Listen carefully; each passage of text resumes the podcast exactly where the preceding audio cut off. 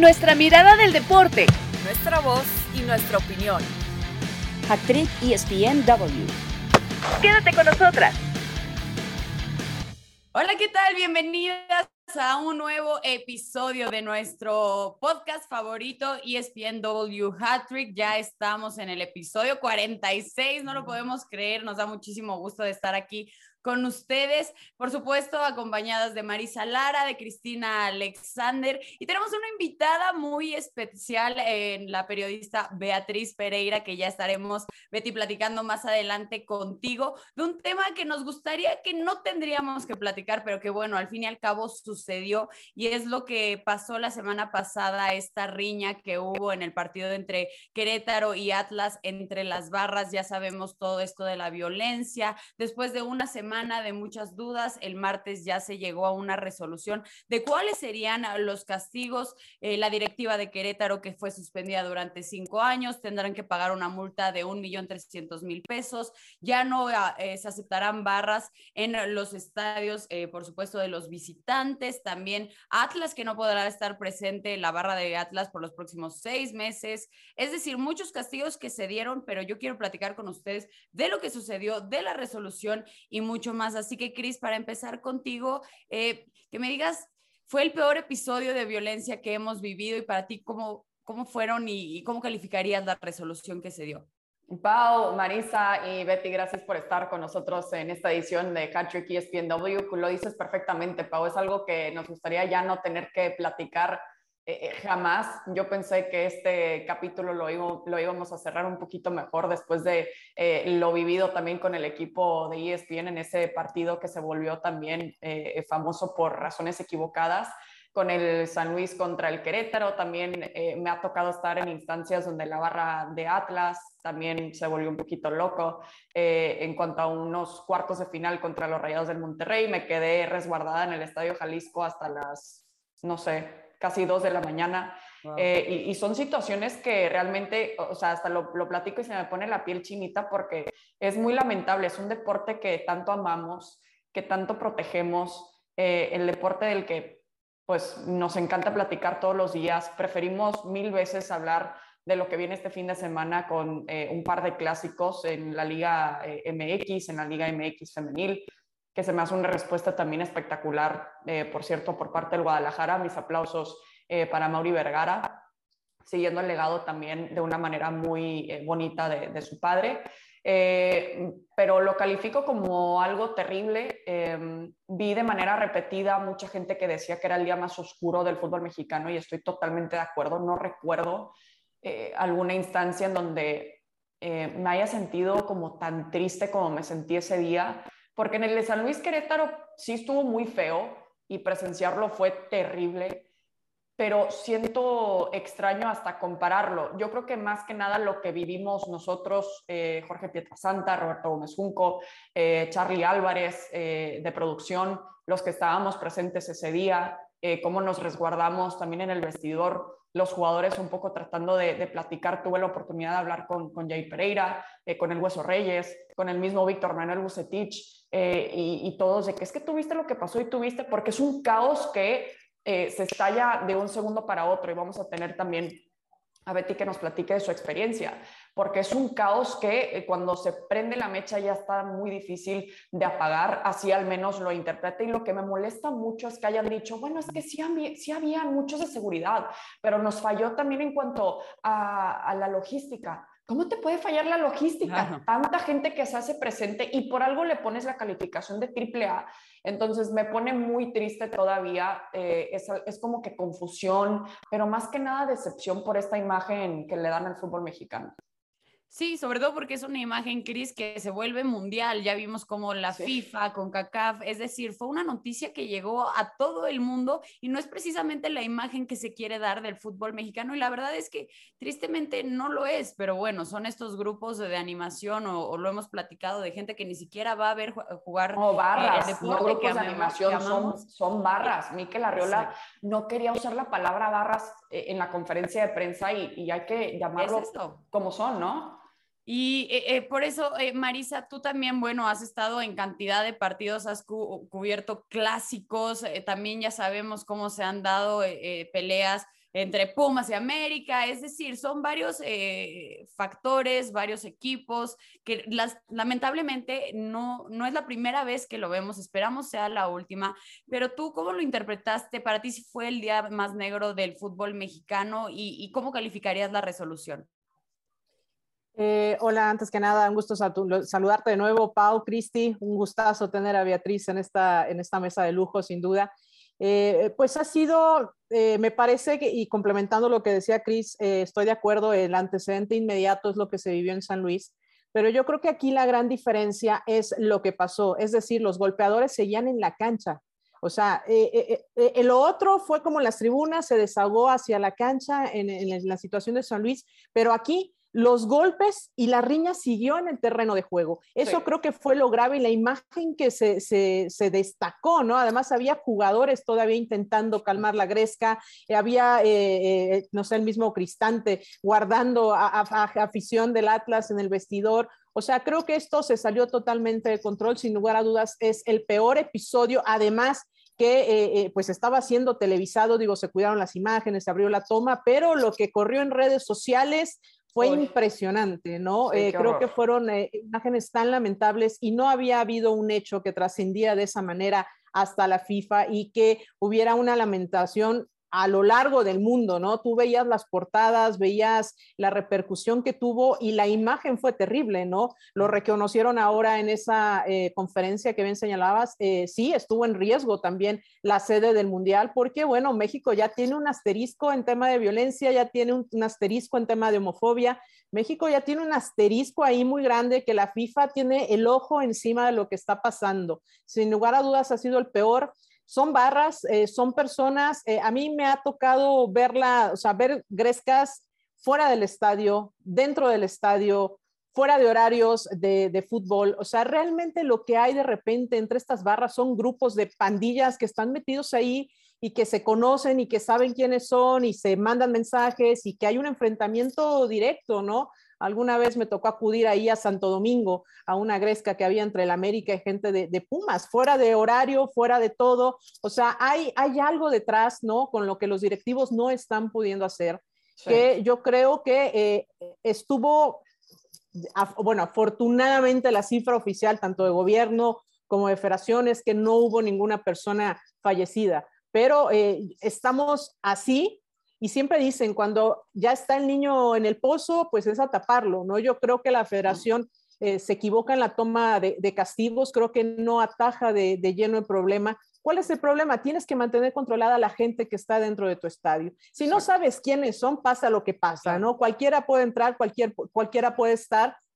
Creo que es hora ya de tomar cartas en el asunto, eh, ya ahora sí dar una credencial a cada uno de los integrantes que tú tengas en esas barras, porras, eh, porque no todas son barras, pero que tú tengas ahí y hacerlo. Los mismos integrantes y líderes de, varias eh, porras y barras lo señalaron. A ver, a mí no me dejan entrar a, Monterrey, no me dejan entrar al estadio, no me dejan entrar a la universidad si yo no tengo mi abono, si yo no estoy, o sea, registrado. Ya los lugares están abonados para ciertas secciones y creo que es una buena propuesta. Qué bueno, sí, en claro. En esta eh, Ley General de Cultura Física y Deporte, donde está el apartado de la violencia, y Betty también lo, sabe bien, hay ahí una iniciativa para que todos los grupos de animación tengan este, esta, eh, esta credencialización para que puedan estar. Sí, así tiene que ser. O sea, ya no hay modo. Creo que es un punto bien importante donde si la federación no hace lo adecuado, o sea, esto ya está fuera de control si no logra y no logra contenerlo, vamos a lamentarlo. Y no va a pasar mucho, ¿eh? No va a pasar mucho de que esta situación vaya a, suceder y la federación va a tener toda la responsabilidad. O sea, sí se fueron sobre Querétaro, pero no, no están atendiendo el problema de fondo. Ahora, bien lo comentabas, eh, bueno, el día de hoy tenemos una invitada muy especial, Betty, Beatriz Pereira, periodista de proceso, ya con más de 24 años de experiencia en el medio. Betty, has cubierto de todo, has hecho de todo. Eh, por supuesto que eh, te, has metido de una forma u otra todo lo que se relaciona al deporte, el desvío de recursos, antidoping, política, este tipo de, de eventos que suceden. Entonces, pues bueno, queremos saber también para ti, ¿cómo calificarías este evento eh, en el fútbol mexicano y todo lo que se desenvolvió alrededor de él? Gracias, es un placer para mí poder compartir estos micrófonos con ustedes y yo lo llamaría quizá un día más negro Mm. en los hechos de violencia del fútbol mexicano, porque creo que la violencia ha ido escalando.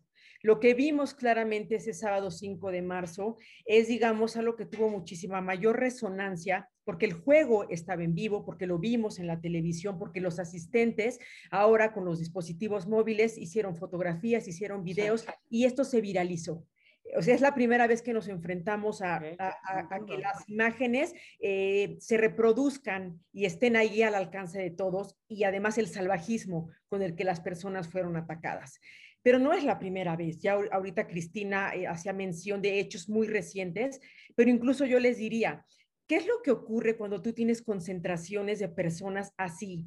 No es tan fácil, incluso no habiendo violencia, porque recordemos el caso del túnel 29, que para mí es un caso de los más negros del fútbol mexicano. Lo que ocurrió en, esta- en el estadio de Ciudad Universitaria en 1985, donde hubo muchos muertos ahí, porque en la desesperación la gente buscó la salida, buscó irse corriendo y se murieron atrapados en el túnel.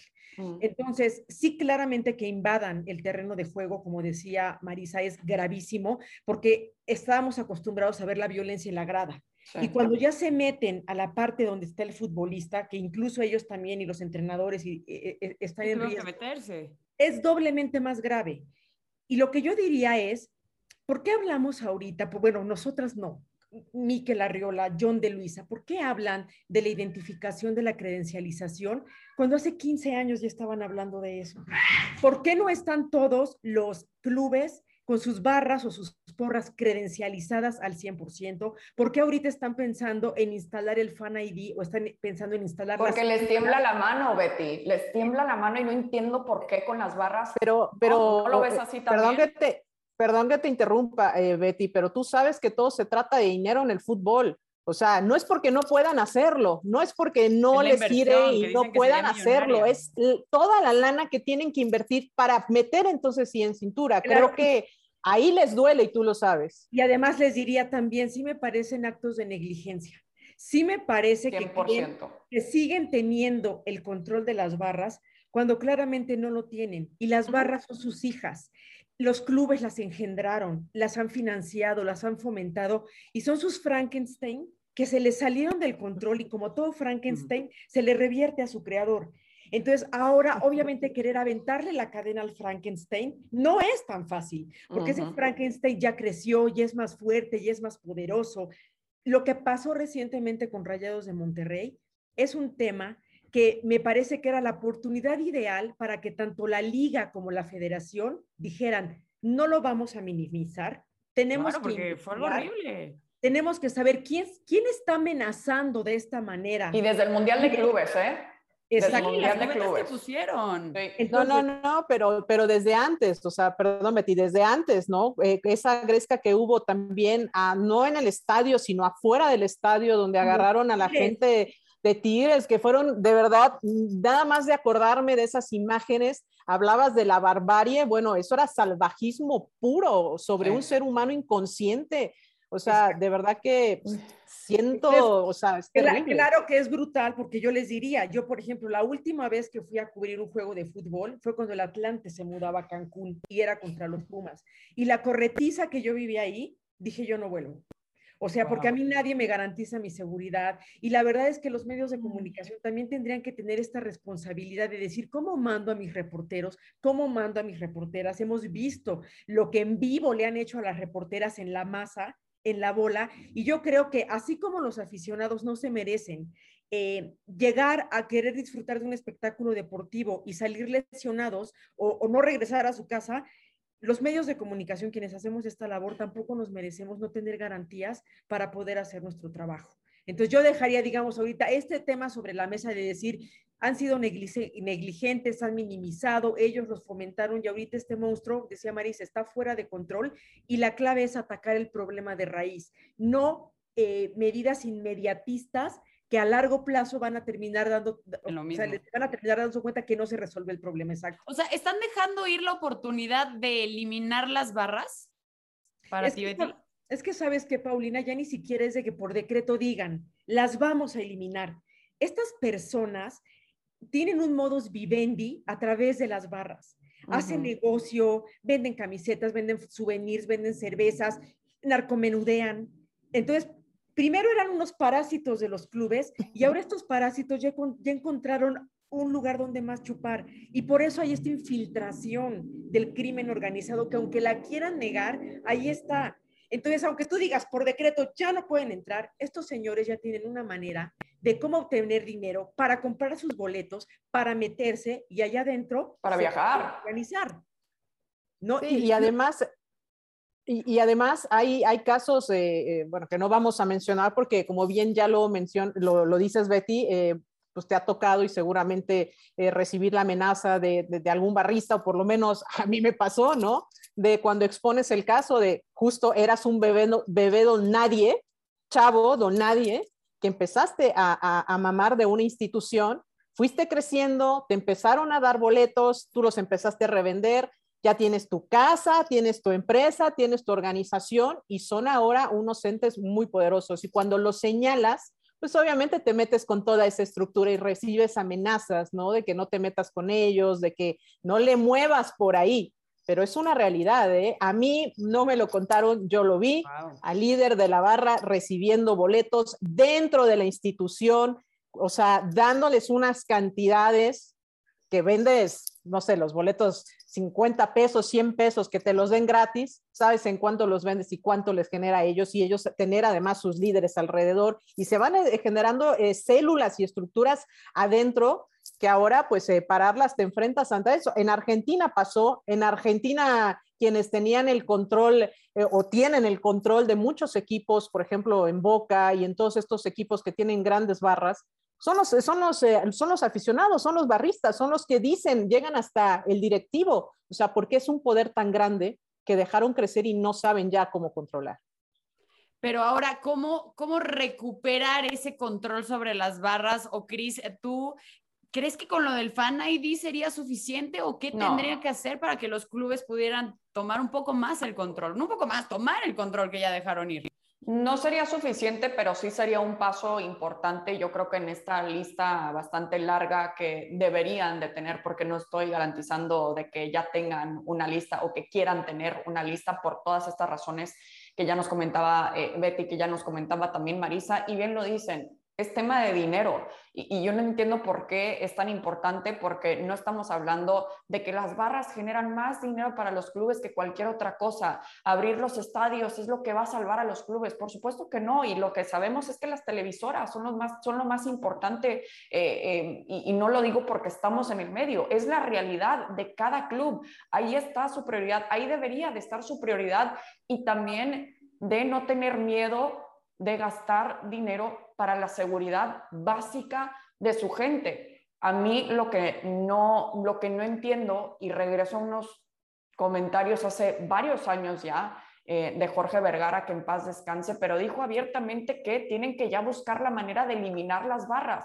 ¿Por qué lo puede decir Jorge Vergara y no lo puede decir el presidente de la Liga MX, Miquel Arriola? Y por eso es mi gran pregunta y para mí la presión está sobre él. Mucha gente está criticando a John de Luisa, claro que su participación y su palabra pueden tener un peso importante. John de Luisa está todavía con eh, esta situación de lo del grito homofóbico que que por cierto, eh, esta campaña en redes que se hizo de gritar esa palabra eh, este fin de semana en el clásico, eh, ¿tú crees que, que, también este tipo de gestos van a hacer que reaccionen? No, al contrario, les vas a poner más trabajo en donde no debería de haber trabajo y el enfoque tiene que estar aquí, la reacción inmediata, gestos como los de Chivas, eh, gestos como, como abiertamente lo que hizo en su momento Jorge Vergara. No entiendo por qué estas barras están tan protegidas si no estamos hablando... algunas sí y otras no. Si no, si no estamos hablando de, de, de, lo económico, que es lo más importante para cada club, eh, es la imagen, ¿sí? Porque yo he ido a conferencias de prensa para escuchar a líderes de barra hablar de que este fin de semana para el clásico, un clásico sin violencia, ¿quién les cree? En serio, se me hace como que un mal chiste que los pongan todavía en conferencia de prensa, que, tenga, que, que, tengamos que ir a cubrirlo para escuchar o hasta ver estas campañas en redes sociales de los líderes de la barra, cuando sabemos perfectamente eh, qué están haciendo ellos. Ay, solo los están enseñando a cómo pintar bien eh, la pancarta que van a tener o la manta que van a poner o cómo van a cantar su cancioncita. Por supuesto que no, o sea, es, es de miedo realmente cómo estamos viendo cómo protegen a las barras. Eso de la sanción de seis meses, eso de la sanción de tres años, es como tapar una fuga con, con, una curita, o sea, se va, la gente se va a ahogar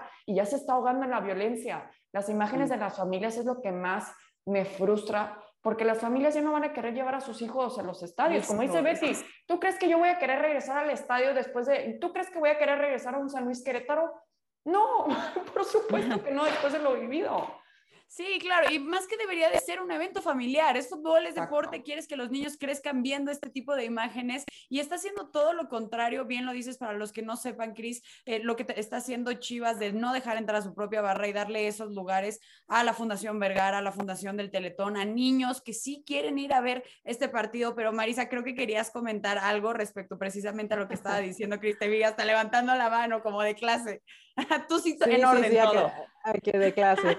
Eh, no, no, no, es que eh, decía Cris, este, casi, casi pobre John de Luisa, pobre no, o sea, él cuando estuvo en posición de estar en el América, eh, y esto no lo digo yo, esto me lo contó Gerardo Lisiaga en una plática muy amplia que tuvimos acerca de, del tema justo de las barras, ¿no? Porque él promovió esa ley para poderlas, para poderlo sancionar, ¿no? La violencia dentro del Estado, sancionarlo penalmente, eh, pues él decía que una de las resistencias fue de él, ¿no? O sea, pues no, no querían, ¿no? No querían hacer esto, ¿no? ¿Y quién va a pagar por esto? ¿Y quién va a poner esta lana? ¿Qué? ¿Nosotros tenemos que credencializar? No. O sea, él se encontró una resistencia dentro de un órgano tan fuerte como es la Federación Mexicana de Fútbol y un grupo, pues obviamente de dueños presidentes que sabemos que pues es es su liga, ¿no? Ellos toman las decisiones de lo que se hace, cómo se hace, ¿no? Entonces, no, creo que John de Luis ha venido arrastrando esto. Hoy tiene la responsabilidad en un cargo más importante para poderlo hacer, ¿no? Por eso, no, no pobre John de Luisa, ¿eh? Que, que, se entienda bien, o sea, no, no, no, lo que no quise decir era eso, no pobre John de Luisa. John de Luisa sabe perfectamente que tiene la capacidad de apoyar bien a, a Miquel Arriola eh, en los gestos que debe, porque saben perfectamente los gestos que pueden tomar al respecto. Esto, pero otra vez escuchamos hasta John de Luisa no decir barras y decir grupos de animación y es como... Es que esto se, esto se tiene que resolver en el único lugar donde se va a resolver, que es en esa mesa, ¿no? Por eso tanta desilusión de, después de esa junta, ¿no? Pero Porque sabemos que hubo... Esa es la pregunta. mira, honestamente la gente, se hace, la gente se acerca a ti, oye, ahora sí, y, periodistas, compañeros, ahora sí es la buena, sí, sí. Y honestamente por la seriedad del asunto, yo pensé, por los cambios e incluso sociales que estamos viviendo en México, mundialmente, dices, es el momento de cambiar, es el momento de dar un golpe sobre la mesa y hacerlo. Y, cuando ves justo cómo es, te dices, no puede ser, seguimos viviendo en lo mismo, en, en, un grupito que decide las cosas cuando tuvo que haber sido una decisión realmente ejemplar de decir, yo no decía a lo mejor esperábamos que fuera algo mucho más ejemplar y más fuerte. Pero, pero, a ver, se están este lavando las manos otra vez, se están lavando las manos otra vez. Precisamente, ¿qué es lo que piensas respecto a la resolución que se dio? La resolución, te sorprendió? Sí, porque me parece que fue un fast track. Yo pensé que iban a salir como a las 6 de la tarde y cuando ya la conferencia se dio a las 12, quiere decir que les tomó así como hace una lista de lo que se te ocurre que podemos hacer porque creemos que esto puede solucionar las cosas. Y creo que ellos tampoco están viendo cuál es el marco en el que está el fútbol mexicano. El contexto sociopolítico de México ahorita, con esta polarización, con este crimen organizado metido en el tuétano prácticamente de todo el país, tú no puedes hacer que si, el gobierno federal o los gobiernos estatales y municipales han sido incapaces de contener su propia violencia e inseguridad en las calles, que esa violencia y esa inseguridad ya se metió al fútbol mexicano, ¿qué les hace pensar a los dueños de los equipos que con credenciales y con cámaras van a poder contener a una multitud enardecida cuando ni siquiera han podido a través de lo que ahora yo diría son súplicas, decir a la gente, por favorcito, ya no griten eso en la grada. Si no puedes hacer que la gente se calle y no grite eh, eso, ¿Cómo vas a hacer para que cuando ya se estén dando de golpes ahí o cuando se estén violentando, cuando se invadan la cancha, cómo lo vas a contener? Ni siquiera teniendo un policía por cada asistente al estadio. Y nadie está hablando del tema de la cultura cívica, nadie está hablando de quiénes son los ciudadanos, los que en buena onda van al fútbol, que son los afectados, y quiénes son estos, como yo escuchaba las declaraciones del Reno, el líder de la barra 51, y perdón la expresión, pero dijo algo así, nosotros vivimos y estamos para los madrazos. Y entonces nos vamos a dar de madrazos porque nos alimentamos de eso. Bueno, eso sí con reglas, ¿eh? Cuando uno ya esté tirado, no, no, no nos den de golpes así, pero eso vamos al estadio. No lo mates. Ya, ya que nos golpeen. Y eso me parece brutal porque va más allá de una prohibición, de una restricción, de una foto.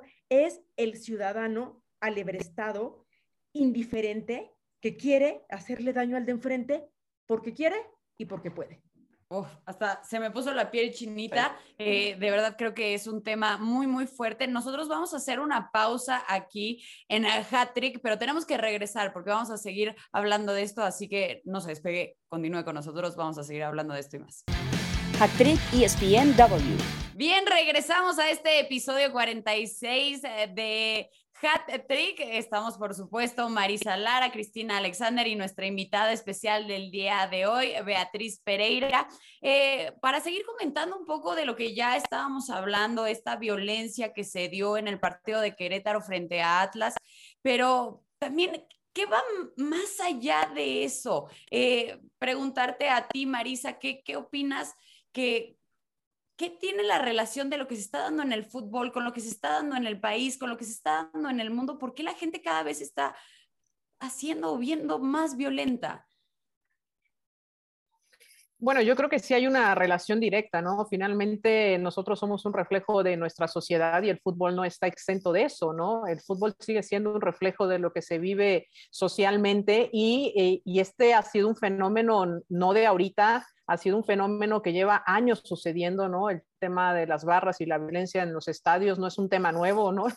recuerdo querer hacer mi tesis de eso, ¿no? Estamos hablando de hace muchísimos años que está el tema, el tema vigente que ha ido creciendo y que se ha ido incrementando, eh, tal cual ha pasado pues en el país lamentablemente con el tema de inseguridad, con el tema de violencia, con el tema de violencia de género, con eh, el tema de violencia en general que se ha acrecentado y que ha dado eh, pues estos vistos no buenos de, de, de, lo que está pasando ¿no? en todos los sectores de la sociedad, lamentablemente, y es algo que parece simplemente eh, agudizarse porque se ha agudizado en el país, ¿no? Ante medidas timoratas por parte de los directivos que no han ayudado a contener y muchísimo menos a resolver este asunto.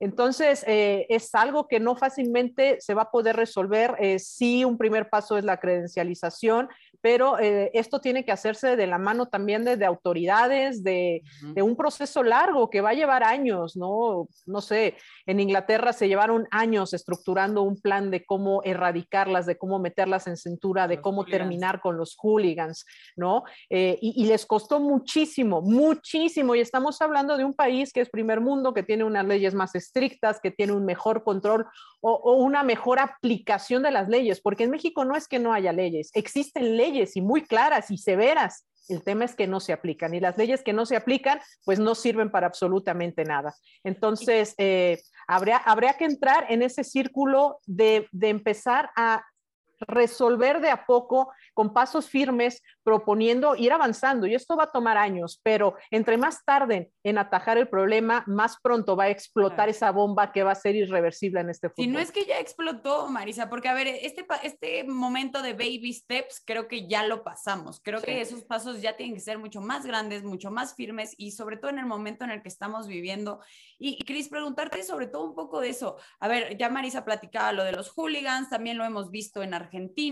Es decir, es algo, tú que has vivido en Estados Unidos, eh, también, ¿está relacionado algo con el fútbol?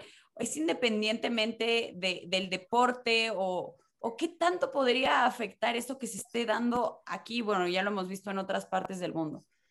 Eh, es interesante y, me hace pensar mucho en una foto que publicó nuestro compañero Richard Méndez, que le mandamos un fuerte abrazo. Eh, sabemos que constantemente lo escuchamos en las transmisiones de los partidos de la Major League Soccer y, puso una, una foto y creo que es en el estadio de la LA Galaxy ahí en Carson, California, eh, en donde puedes ir prácticamente a sentarte como en una lonita, llevar como tu picnic y disfrutar de un partido de fútbol. Eh, a ver, yo fui también a, una universidad en Estados Unidos, estatal de Missouri, donde iban también eh, los equipos rivales, o sea, los acérrimos rivales, y todavía era un ambiente como que muy divertido, o sea, una rivalidad, pero muy divertida eh, cuando hablábamos del Missouri contra Kansas, y la rivalidad más fuerte se vivía específicamente en el básquetbol. Entonces, no, para mí no es un tema del deporte, no sé por qué se ha salido del control, porque no vemos eso tampoco en los estadios de, béisbol, específicamente en México. Eh, pero en Estados Unidos no, es un ambiente desde que yo recuerdo muy familiar, eh, cuando todavía existían los Oilers de Houston, pues yo iba, mi papá me llevaba en brazos a, ver eh, a, los Houston Oilers. Así que no, para nada. He ido a, partidos de Houston Dynamo e incluso hacen como que un ambiente muy bonito, muy familiar, eh, de que cada quien va que al tailgating, que ya saben que también es algo muy, muy de los Estados Unidos.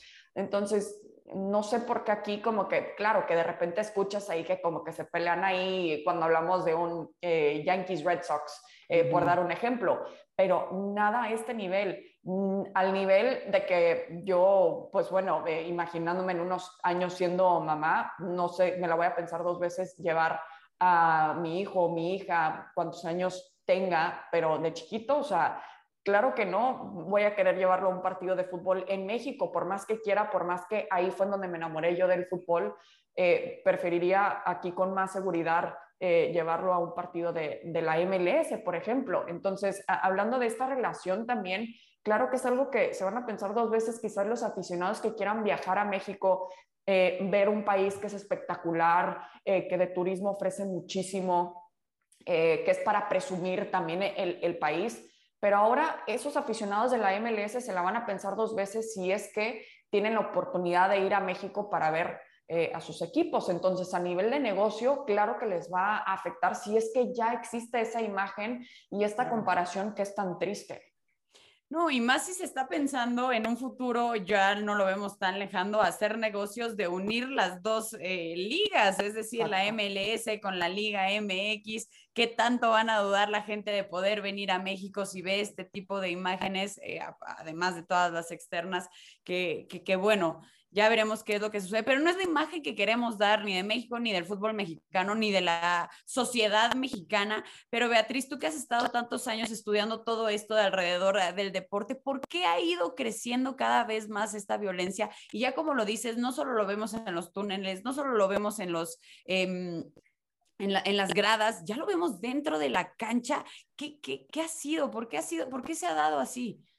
Bueno, en el contexto mexicano específicamente, si se dan cuenta, el nacimiento de las barras eh, eh, coincide con después el sexenio de Vicente Fox y luego el de Felipe Calderón, que fue donde la violencia en México estalló y ya no se pudo contener y donde, digamos, ya de una manera descarada, el crimen organizado eh, comenzó con las extorsiones, los secuestros, y obviamente como sociedad no podemos estar ajeno a eso, ¿no? Si tú en tu contexto, de tu casa, de tu familia, de tu colonia, de tu barrio, eres una persona violenta, pero además te gusta el fútbol, pues ni modo que llegues al estadio a portarte bien. Te vas a portar en el estadio como te portas en la calle. Y creo que también el tema de la impunidad es lo, es lo que lo alimenta. Porque si digamos, ¿cuántas veces hemos visto la violencia en los estadios y esas personas después pagando una multa administrativa pueden irse libremente? Por eso, por ejemplo, esto que decía Marisa de lo de la ley, a mí me, me, da hasta un poco de risa en el sentido de, se tiene que crear una comisión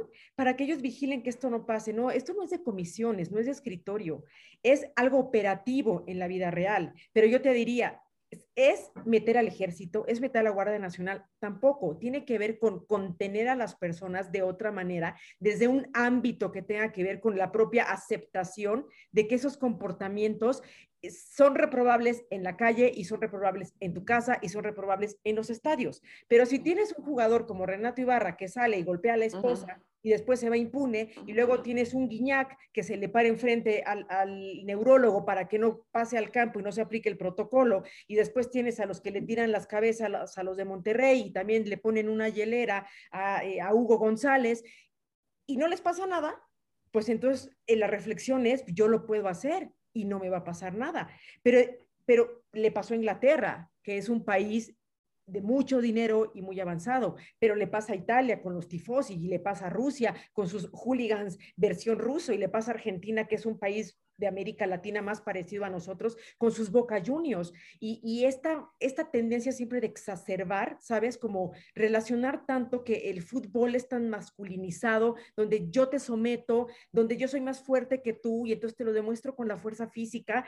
Y esos modelos los tenemos ahí recalcados todos los días y lo tenemos, incluso ustedes lo han visto, con nuestros compañeros que narran los juegos de fútbol y el tipo de expresiones que utilizan para referirse a lo que ocurre en la cancha. Entonces, si se dan cuenta, el ambiente está, pues, desde quien está atrás de un micrófono, con estos salvajes y violentos que van a los estadios, que son salvajes y violentos en sus casas y en las calles, y nos llevan esto al fútbol. Entonces, y tienes una federación y una liga pasiva que minimiza, que no cree que es importante atenderlo y que después metiendo cámaras y credencializando lo vas a contener, pues es ilusorio, ¿no? Entonces, qué bueno que están tomando esas medidas, qué bueno que se apliquen.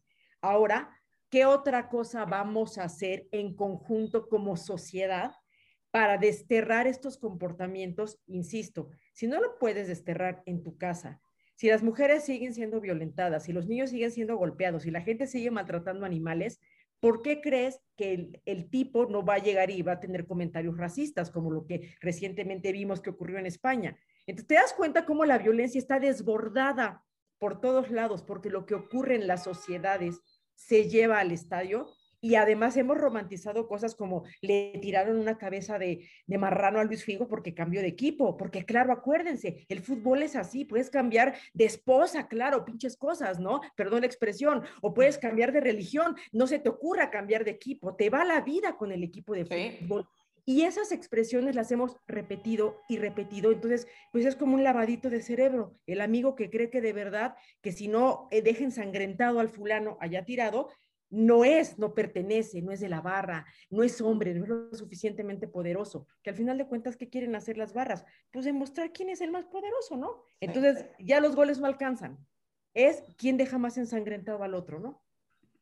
Wow, creo que, creo que es un tema súper difícil y ah, tocaste muchos puntos que, que, ni siquiera se me habían venido a la cabeza y tienen todo el sentido del mundo. La verdad es que creo que este mensaje me da mucho gusto que le llegue a todas las personas que nos están escuchando y si no, también nosotros que estamos detrás de los micrófonos nos tenemos que encargar que sea precisamente que lleguen ese tipo de cosas.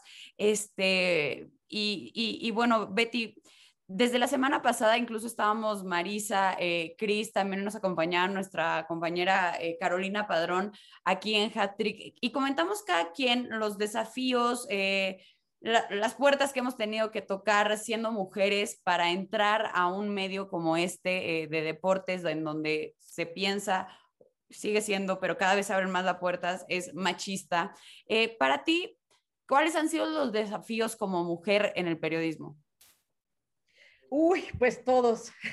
o sea, literal desde llegar y ya sabes, ¿no? Pedir una entrevista con algún jugador de lo que sea y que entonces luego les pides el teléfono para alguna entrevista, entonces creen que es como una insinuación para eh, porque quieres algo más o que te nieguen alguna entrevista porque eres mujer porque creen que eres tonta y no eres capaz de hacer preguntas inteligentes, como si los hombres todos hicieran preguntas inteligentes, o que incluso tu condición de mujer porque no seas una persona, ya sabes, con este eh, estereotipo de cuál es la belleza, no quepas en este, las pantallas de televisión y que entonces pues los, los tipos que, que no cumplen con esos estereotipos, ellos sí caben, ¿sabes? Entonces es como una lucha que mi lucha, por ejemplo, es diferente a la de Marisa, a la de ustedes, Cristina Paulina, mi lucha es diferente a la que dio Alejandra Benítez, a la que dieron las hermanas Recendis, porque tuvimos contextos diferentes. O sea, a ellas sí les tocaron todavía cosas como de aquí las mujeres no cubren deportes porque tienen que hacer labores de cocina. A mí ya no me dijeron lo de la cocina, pero sí me dijeron aquí las mujeres no cubren deportes.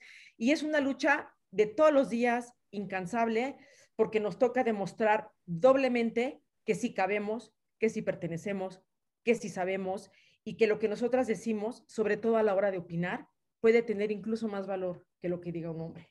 Entonces, todavía no tenemos esos estatus, todavía no tenemos directoras de secciones de, deportes, está por ahí Marisol en El Economista, eh, creo que ahí en la afición a Minelia Taide la van a nombrar ahora, que, este, que, va a haber cambios allá. Este, pero no tenemos así mujeres que ella es la jefa de información, ella dirige deportes en tal empresa televisiva, porque las mujeres también tenemos que, tener esas posiciones de, poder y tomar esas decisiones para cambiar las narrativas, para cambiar las coberturas, para dejar de alentar esto que yo les decía, ¿no? Y no es porque seamos perfectas o sepamos más, es porque sí tenemos una manera diferente de concebir la realidad, porque lo que nosotras hemos enfrentado en el reporteo día a día es diferente a lo que ellos han enfrentado. De eso se trata la igualdad, ¿no? De las mismas oportunidades por capacidades. Y creo que eso todavía no está dado y que el periodismo deportivo mexicano tiene una gran deuda con nosotras y que todos en general como periodistas deportivos tenemos una gran deuda también de información con nuestros consumidores, porque cuando pasan este tipo de cosas es cuando se visibiliza y entonces, ah, sí es cierto, ya se había dicho.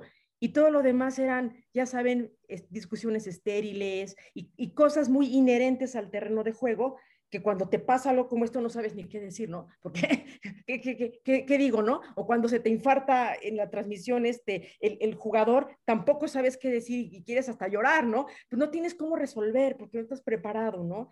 Es nuestra gran deuda de todos tenemos que estar capacitándonos todos los días de nuestra vida, aprendiendo y aprendiendo para darle a quienes nos consumen un mejor producto para explicar estos fenómenos sociales y que no todo se queda dentro del terreno de juego, ¿no? Hay cosas muy importantes, contexto social, político, económico, cultural, hasta la narcocultura nos explica lo que está pasando, eh, por lo menos en nuestro fútbol mexicano, ¿no? Entonces, pues eso, y obviamente yo muy agradecida de compartir con ustedes Gracias y pues como decían, que no sea la primera, que sea la primera pero no la última.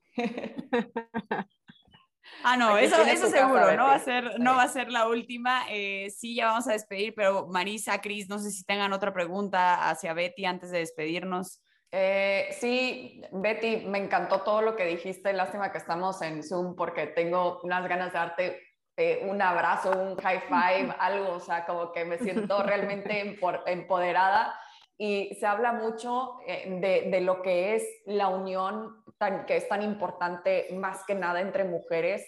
Eh, es, es, algo, una hermandad que, he sentido también muy bonito en muchas ocasiones de mi carrera y te quiero preguntar, eh, pues, ¿quién fue esa persona para ti y, qué tan importante es esto que, te digo?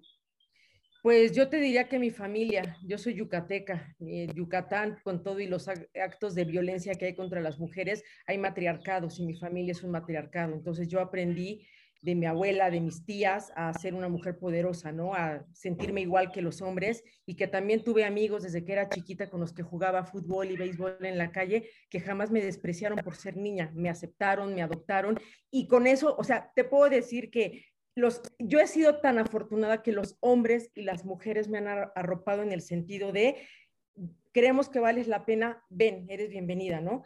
Este, hay mujeres que me han cerrado la puerta, hay hombres que me han cerrado la puerta, pero creo que sobre todo eso, Cristina, mi familia y después, pues obviamente, con el paso del tiempo, te descubres que también tú como mujer eres machista y que reproduces esos esquemas. Y entonces te, toca aprender también y te toca corregir, te toca decir, yo antes era así, ya no debo ser así, ¿no? Este, y obviamente de las mujeres he también aprendido. Yo fui una secundaria de puras mujeres, imagínate. Yo le decía a mi mamá, no, no me castigues. de ellas también aprendí la sororidad, la solidaridad, la ayuda. Y ahorita nosotras como mujeres en el gremio periodístico, pues es, los que, es lo que nos toca, ¿no? También encadenarnos y levantarnos unas a otras. No somos enemigas de los hombres, ¿eh? yo también adoro a muchísimos de mis compañeros periodistas, no somos enemigas. Entonces, pues igualdad, ¿no? Igualdad. Exacto. feminismo. en todo. Lo que significa el feminismo, ¿no? Así es. Correcto. Pues yo nada más eh, digo, a Betty tengo la fortuna de conocerla hace años, hemos coincidido en algunos puntos, nos hemos encontrado en alguna conferencia, creo que la última vez que te vi todavía eh, estaba como con cinco meses de gestación de, de mi hijo, pero bueno, tiene, nos encontramos por ahí en algún foro pero eh, reconocer sin duda si hay una periodista valiosa en este medio eh, es, Betty, ¿no? Haciendo unos trabajos extraordinarios de investigación que siempre eh, pues reconocen cosas. Acabas de tener uno acerca del fútbol femenil, ¿no? Betty, platícanos de eso, que fue reconocido internacionalmente y eso tiene que llenarte no solo a ti de orgullo, nos llena de orgullo también, obviamente a las que estamos acá, yo lo, leí, me gustó muchísimo y la verdad encontrar datos espectaculares. Y esto habla simplemente de un trabajo profesional y periodístico que tú has venido haciendo a través de los años, ¿no? Y, bueno, cada vez que tengo la oportunidad de, coincidir contigo, bueno, pues externarte también esa, esa admiración, ¿no? Eh, de ese compañerismo que hay. Y, y bueno, pues ahora sí que presúmenos ese trabajo. Pues fíjate que es algo que hice pensando en que yo tenía una deuda con el deporte femenil, porque pues obviamente te integras a este medio y cubres a los hombres, cubres lo que hacen los hombres. Y al haber ya tenido la liga tres años y medio, dije, ¿por qué nunca he escrito nada de la liga femenil? Y empecé a investigar y empecé a ver, y yo sé que lo del dinero ya se había dicho mucho, pero yo dije, tiene que haber algo más. Y al empezar a reportar y empezar a encontrar estas historias de te enfrentas a que, bueno, sí es una liga de mujeres, pero las entrenan los hombres y, las, entrenan como si fueran hombres y las lesionan y entonces les dan las obras de los uniformes y luego juegan también y no les pagan. Era como visibilizar esto, porque yo creo que algo que también tienen que entender quienes dirigen el deporte en México y en el mundo, y no importa qué deporte profesional o olímpico, este, el fútbol, la prensa no somos sus enemigos. La prensa sirve para visibilizar los problemas, para ponerlos ahí y para que ellos lo solucionen. Entonces, no era voy a atacar a la liga femenil, voy a atacar a los equipos, era por si no se han dado cuenta que esto pasa, porque insisto, ni siendo mujer a veces te das cuenta que eso que haces, estás reproduciendo un acto machista, pues visibilicemos, veamos qué les hace falta a ellas, qué necesitan en pro de que la liga sea mejor, de que ellas estén mejor y eso a ustedes seguramente les redituará en un mejor negocio. Entonces, pues sí, escribí, que además estoy feliz porque me compraron un pliego en proceso, no cabía. Cuando yo entregué todo, me dijeron, es que esto no, o sea, no siquiera puede ir adelante como la portada de la revista, ¿por qué no? Me compraron un pliego que se hizo en 16 páginas y entonces compramos fotos y lo desplegamos. Y después sí debo decir a lo que me dolió muchísimo, me habían prometido la portada y yo quería, tenía muchas ganas de que el fútbol femenil fuera una portada de proceso. No me la dieron, todavía lo sigo lamentando, lo lloro. Me, me, dieron llamado en portada, o sea, acompañando el trabajo de alguien más, ¿no? Pero dije, bueno, no importa, esto hablará por sí solo, y pues sí, tan habló por sí solo que eh, no me gusta esto de los premios, eh, pero ganó el premio eh, Reuter, el premio alemán de periodismo, que además el año pasado me lo acababa de ganar por hacer una crónica de las, este, de las sexoservidoras en tiempos del COVID. Y entonces dije, me gané un premio por hacer periodismo del, del que provengo de información general y nunca me he ganado nada por periodismo deportivo. Entonces, cuando esta misma chava me dijo, oye, ¿no tienes algo que proponer de perspectiva de género? Le dije, yo soy de deportes. Y luego le dije, no, no, a ver, espérate, hice lo del fútbol, cuenta, mételo. Y entonces cuando lo premiaron, no saben qué contenta estaba, pero no por mí, fue el fútbol femenil, por nosotras, las periodistas mujeres, por las jugadoras de la liga, porque pusimos un tema ahí y todo el mundo lo vio. Y eso era lo que yo quería, que empecemos a, explicarle a la gente que esto ocurre y que lo podemos hacer mejor, que todos lo podemos hacer mejor. Entonces, pues súper feliz por eso. No, no, es que Betty, lo que acabas de decir se me puso la piel chinita, ahora en un buen contexto, cambiaste toda la perspectiva, qué increíble. Yo también te mando un abrazo virtual.